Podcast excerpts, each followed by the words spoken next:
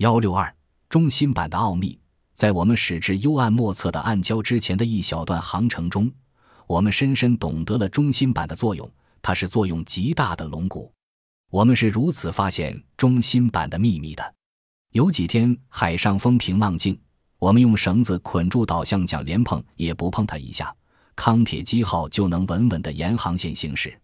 当我们把捞上来的中心板插到木筏尾部的一个缝隙里，康铁基号立刻就由西往西北方向转了几度，然后再平稳行驶在新航线上。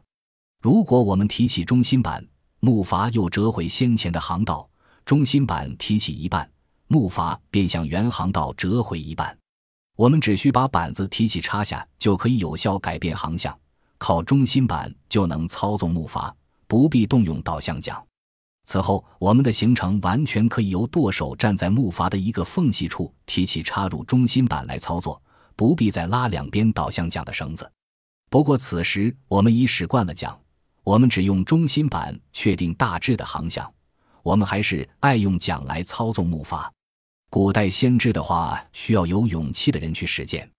下一段的航程在地图上就好像浅滩一样，是不容易查找的。我们已在海上行驶了四十五天，已从西经七十八度前进到一百零八度，正好位于距前方最近的岛屿中途。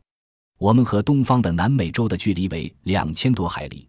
再往西继续前行至波利尼西亚，也有相同的路程。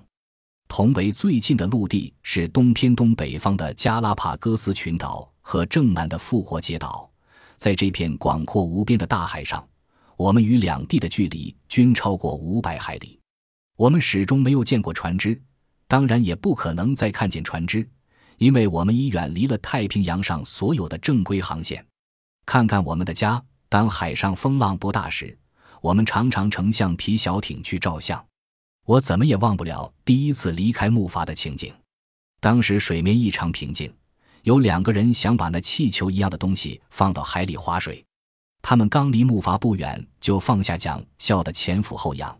波涛簇拥着他们一隐一现，每当他们见到我们的影子，就放声大笑，笑声在杳无人烟的大海上传得很远。他们令我们感到莫名其妙。同时也觉得他们有些可笑。抬眼看了看四周，除了我们这几张胡须满面的脸孔之外，并无可笑的东西。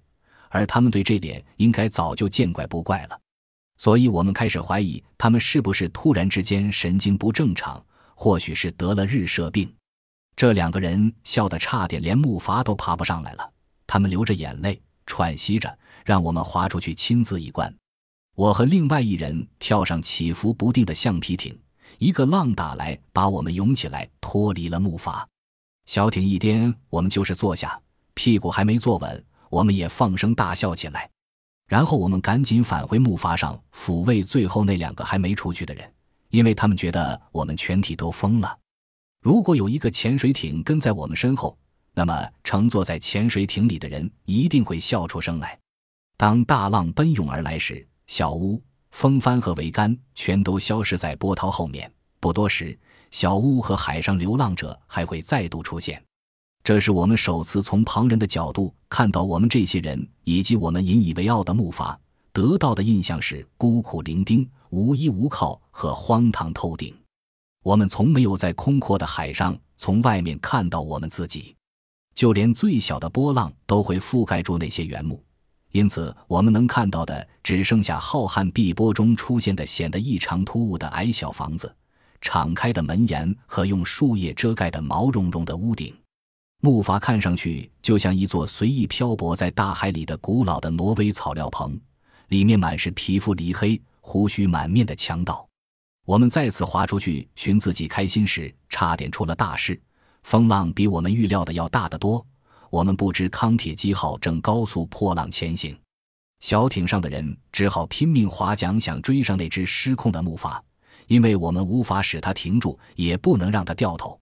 木筏上的人收了帆，可风还是死命地推着竹舱。木筏一直向西疾驶，我们坐在摇摆不定的橡皮艇上，划着玩具似的小桨，竭尽全力追赶。每个人头脑中只有一个想法：我们绝不能分离。这实在是我们在海上度过的最令人惊恐的时刻。后来我们终于追上了木筏，爬回去和其他人相聚，就像浪子又回到了家。自那以后，我们规定乘橡皮艇出去，必须拴一根绳子在木筏尾部，关键时刻木筏上的人能把小艇拉回来。从此，除非风和日丽、微风送爽之际，我们从不离开木筏太远。木筏驶到旅程中途时，这种机会终于来临了。大海在天际形成一条延绵不断的曲线，这时候我们可以放心的驶离康铁基号，划向那海天一色的蔚蓝空间。除了风和日丽、微风送爽之际，我们从不敢离开木筏太远。木筏驶到旅程中途时，这种机会终于来临了。大海在天际形成一条延绵不绝的曲线，这时候我们可以坐着橡皮艇放心的划向那海天一色的蔚蓝空间。我们划回去，爬上木筏时，心头涌起浪子回头般的感觉。尽管木筏上只有阴凉的竹仓、翠竹和枯黄的棕桐叶的芬芳，我们完全没想到这个摇晃颠簸的竹仓竟对我们的心理产生如此深刻的影响。竹仓长八英尺，宽十四英尺。为了减少风浪的压力，竹仓搭得极低，连屋脊下面也深不至腰。四壁和屋顶用粗竹篙支撑。用绳子绑捆，并拉了纤绳，四周围上竹皮席。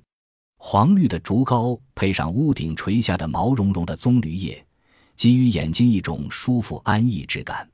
我们试着解开这个奇怪的心理现象，后来终于找到答案。事情是这样的：棕榈叶片覆顶的竹屋与航海，对于我们来讲是两个完全无关的东西，而在我们看惯的自然世界中。浩瀚无垠的大海与漂浮在波涛中八面来风的棕榈小屋绝对不协调，因此在波涛滚滚中，不是小茅屋便是外面的浪涛，总有一个会显得失真。可我们待在木筏上的时候，竹仓及它散发出的森林气息，造成了一种不容置疑的真实感，而翻腾起伏的波浪却形成了幻觉。一旦跑到橡皮艇往回看。波涛与小屋的地位就倒转过来了。偶尔，我们还在夜晚乘小艇划出去看看我们的家。黑黝黝的波涛在周围汹涌起伏，热带的夜空点点繁星闪烁，映得水中的浮游生物微微发光。突然之间，时间和演化都不复存在，只剩下最真实、最根本的东西。从古至今，这些东西始终没有改变，虽然历经数千年。